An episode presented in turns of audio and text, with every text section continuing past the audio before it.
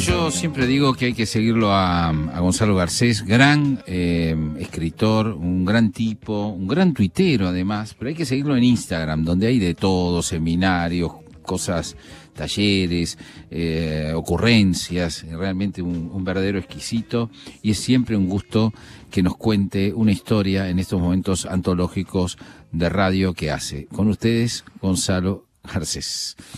¿Qué tal, Jorge? Gracias. ¿Cómo están ahí eh, mis amigos Miguel, Marcelo, Adri? Buenas noches y buenas noches a, los oyentes. Hoy tenía ganas de empezar con una pregunta, así como al aire. ¿Las palabras matan? O sea, ¿uno puede con palabras romperle a otra persona el corazón como para matarla? Eh, o sea, hay palabras tan dolorosas que te pueden llegar a matar. Si les parece, piénsenlo, los que quieran, mientras cuento esta historia. Esta pregunta la hago porque en estos días encontré una foto de mi tatarabuela rusa, que se llamaba Ana. Y en la foto, una foto en sepia, está con su padre, que se llamaba Grigori. La foto tiene la fecha de 1907. Y acá la estoy viendo a mi abuela Ana con más o menos 25 años, muy hermosa, y a Grigori, que está sentado al lado de ella, con, bueno, con su barba rusa, ¿no? larga, blanca, su, traje con chaleco, veo la cadenita del reloj y su cara, que es una cara severa, una cara... Era un tipo severo, dicen, Grigori, eh, un patriarca, ¿no? Un, tipo muy respetado, era médico. Dicen que la gente lo, consultaba por todo, ¿no? desde una tos hasta un conflicto entre vecinos. Y su hija, o sea, mi abuela Ana, lo adoraba, lo adoraba. Y me imagino que también un poco la debía intimidar. Por más que ella también tenía un carácter fortísimo, fortísimo. En la, familia decían que Ana era una rebelde, que siempre hacía lo que quería, que no escuchaba a nadie y que podía terminar mal. Bueno, pero acá está la cosa, acá hay un pequeño misterio, porque si yo doy vuelta a la foto, del otro lado hay unas palabras en ruso. Y yo desde ya no, no entiendo ruso, pero alguien que sabe me dijo que esas palabras significan esto. Las palabras no matan. Eso es lo que está escrito. Las palabras no matan. Y abajo el nombre de Ana Grigorievna Bunin, 1907. ¿Por qué mi tatarabuela escribió eso? Bueno, acá supongo es donde tenemos que usar ¿no? la, la famosa magia de la radio y transportarnos al año 1907, a la ciudad de Tula, en pleno imperio ruso.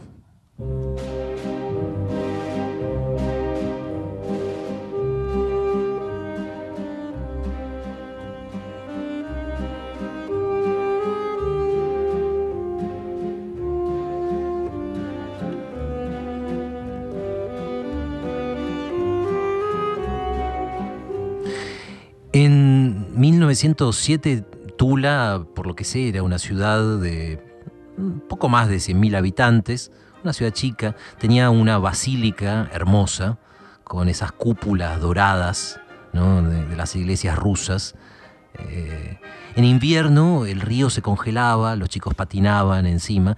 Y bueno, en esta ciudad creció mi abuela Ana.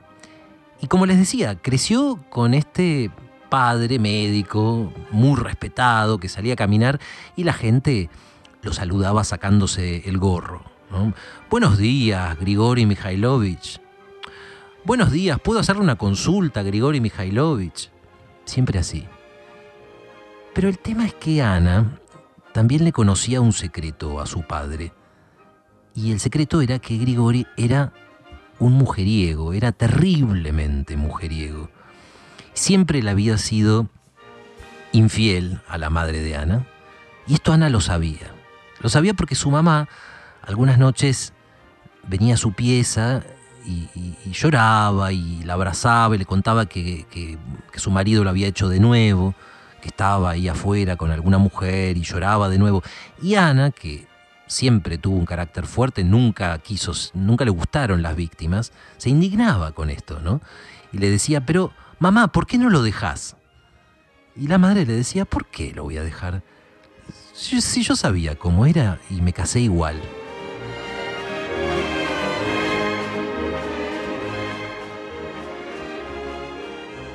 Bien. Un día la madre de Ana se, enfermó y a los pocos meses murió. Y Ana, sola en su pieza, esa noche, pensó que se había muerto de pena, de pena por las infidelidades de, de su padre. Y tuvo, sintió mucha ira, mucha bronca, terrible, y tuvo ganas de encararlo y decírselo. Pero pensó, yo no puedo hacer esto. Yo no puedo porque si le digo a mi padre una cosa así, bueno, lo voy a matar, estas palabras lo pueden matar, le va a dar un infarto y se muere. Así que se lo guardó.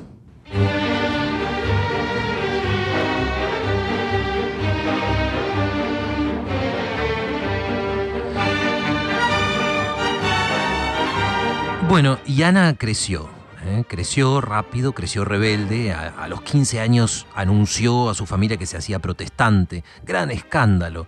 A los 19 años se casó con un compañero de la universidad, Edvard, eh, que era un muchacho que estudiaba ingeniería y era comunista. Al padre de Ana, a Grigori, desde ya no le gustó nada que su hija se case tan joven y encima con un comunista. Pero bueno, no hubo caso. Ana se casó y era una situación tensa cuando almorzaban en la casa de su padre, del padre de Ana. Edvard hablaba contra el zar, hablaba contra la iglesia y decía cosas como cuando llegue la revolución. Y el padre de Ana en esos momentos miraba para otro lado, trataba de no pelear, eh, hacía un gesto nervioso, tenía un gesto, parece, me han dicho, eh, mi chosno abuelo, el padre de Ana, eh, era un gesto nervioso que hacía en ciertos momentos y Ana se lo conocía muy bien. Grigori entrelazaba los dedos de las dos manos y se frotaba muy rápido los dos pulgares. Y Ana lo miraba a veces y pensaba, mirate papá, tan indignado por lo que yo hago, como si vos fueras perfecto. Pero yo conozco tu secreto, aunque no te lo pueda decir, porque si te lo dijera, te morirías. Claro, no se lo podía decir porque apenas le dijera, yo conozco tu secreto, yo sé que vos engañabas a mamá y mamá se murió de pena por tu culpa.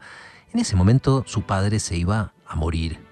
Esas palabras lo podían matar. Así que Ana se callaba.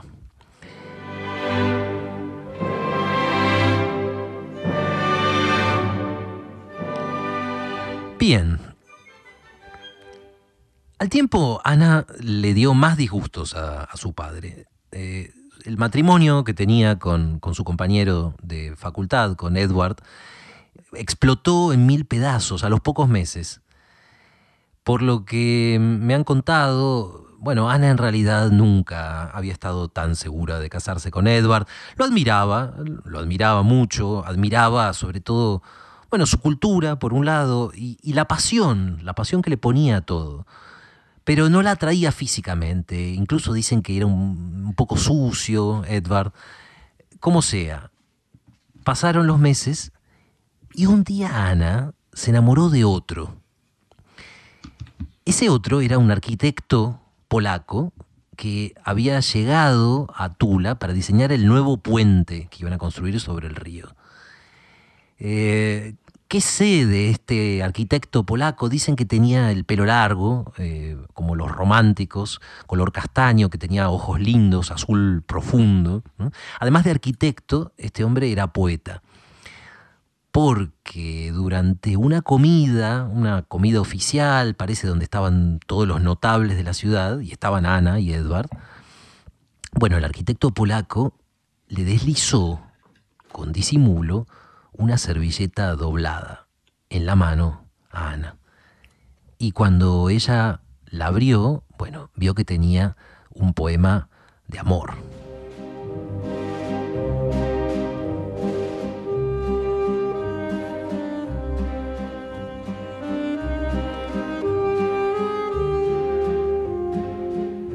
Así que Ana dejó a su marido por el arquitecto polaco y el escándalo, el escándalo que sucedió en ese momento fue algo que nunca se había visto en Tula. Y Edward hizo todo para reconquistar a Ana. Ana se había refugiado en la casa de su padre y, Edward fue a buscarla ahí, subió las, las escaleras, no sé, los cuántos, 25, 30 escalones de piedra y le dijo, ¿vas a volver conmigo? No, le dijo Ana. Y entonces Edward simplemente se dejó caer hacia atrás y se cayó, se tiró rodando por las escaleras, golpeándose con todos los escalones de piedra. Otro día le tocó de nuevo la puerta. ¿Vas a volver conmigo? No, Edward, estoy enamorada de otro. Bueno, está bien, dijo Edward. Entonces ya sé lo que tengo que hacer y mientras decía esto se llevó a la boca algo que parecía una pastilla. Entonces, claro, Ana se asustó mucho porque creyó que se había envenenado y lo llevó de urgencia al hospital. Y resultó que Edward en realidad se había comido un terrón de azúcar para asustarla. Y por fin, una mañana brillante de otoño, Ana se fugó con el arquitecto polaco.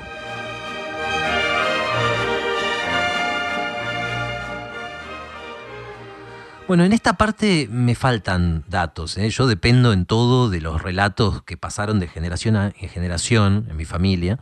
Y acá nadie me supo contar muy bien dónde anduvieron Ana y el arquitecto polaco.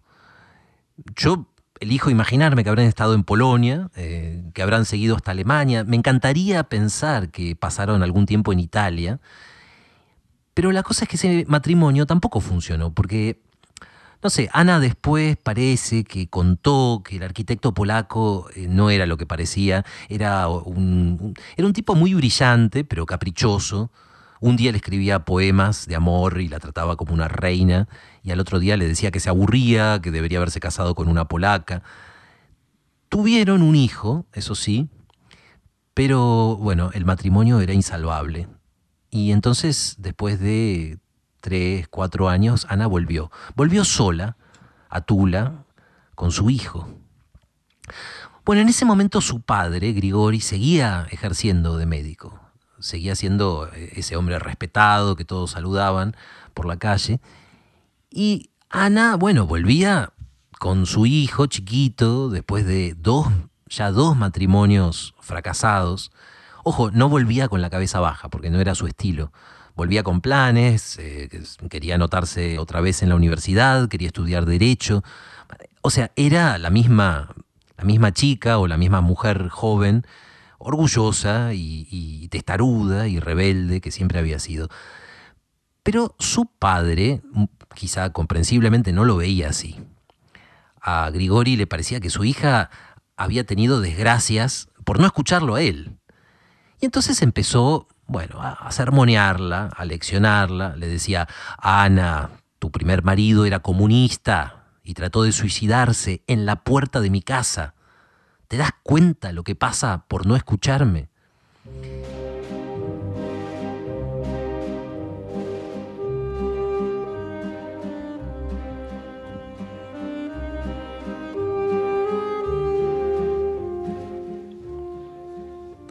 Bueno, y Ana eh, aguantaba todas estas lecciones, todas estas reprimendas de, su padre y juntaba bronca. Juntaba bronca porque por años, por años desde que era chica, ella se había guardado el secreto de su padre. El secreto, bueno, de sus infidelidades, del dolor que le había causado a su madre, y nunca le había dicho nada, porque pensaba que esas palabras lo podían matar.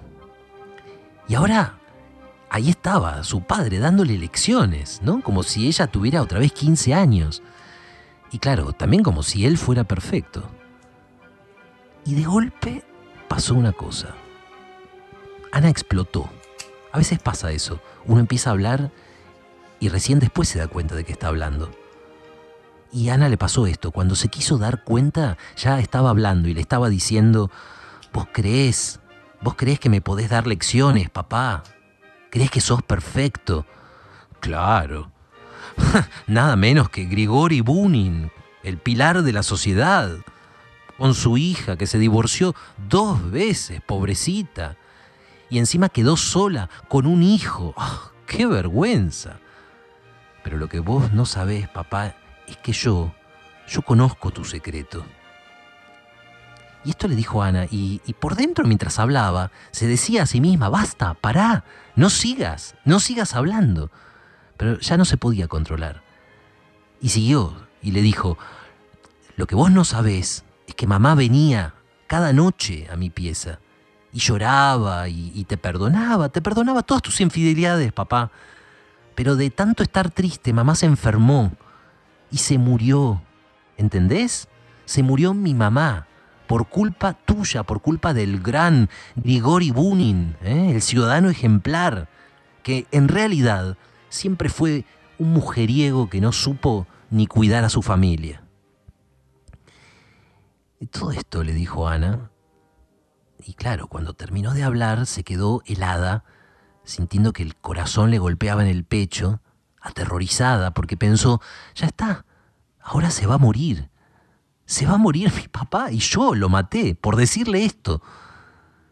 Pero en ese momento Grigori lo único que hizo fue escucharla con mala cara, después entrelazó los dedos de las dos manos e hizo ese gesto que tenía él de frotarse muy rápido los pulgares, y al final le dijo, y bueno, cada cual tiene sus cosas.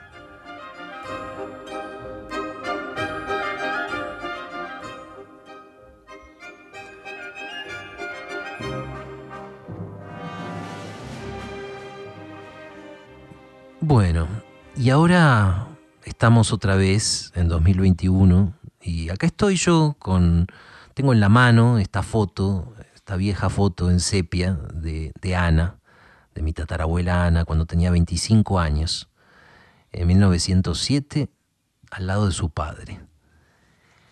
Bueno, yo estoy seguro de que tiene que haber sido esa misma tarde, ¿no? Después de, de esa conversación tan fuerte que tuvo con su padre, debe haber sido en ese momento cuando Ana escribió eso eh, en el reverso de la foto.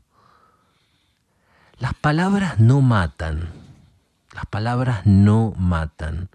Yo sí, me imagino que lo habrá escrito como, como un recordatorio, ¿no? Para sí misma. Las palabras no matan, o sea, no es necesario guardar secretos por tantos años, guardárselos adentro. Las palabras pueden doler mucho, las palabras pueden doler muchísimo, pero las palabras no matan. Y bueno, yo terminando ahora esta historia, solo se me ocurre decirle gracias, gracias abuela Ana, lo voy a tener en cuenta.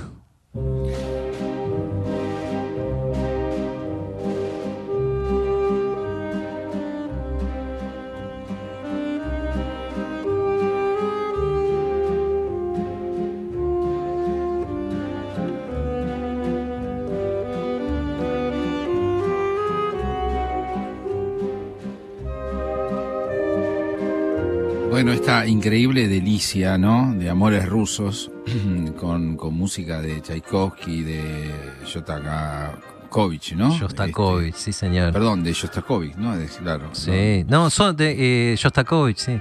Sí, de Shostakovich. Muy buen oído. Tchaikovsky, sí, sí. Y, y, impresionante, porque realmente parece, parece una, una novela rusa.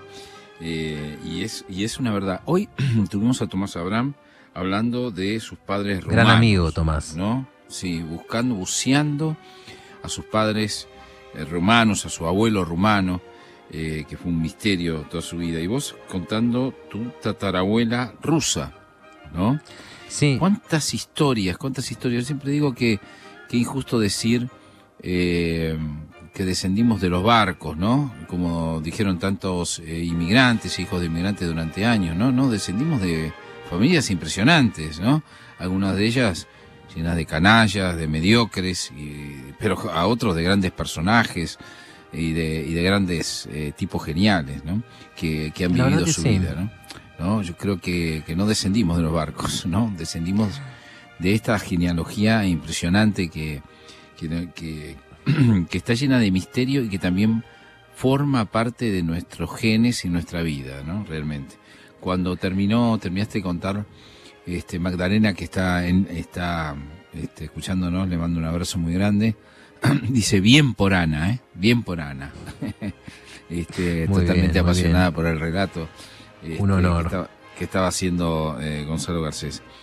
Bueno, Gonzalo, gracias por contarnos esta historia. Hay que seguirlo a Gonzalo Garcés en Instagram, ¿eh? ahí hace de todo. Creo que no cocina, pero le pega en el poste, porque todo lo demás lo hace.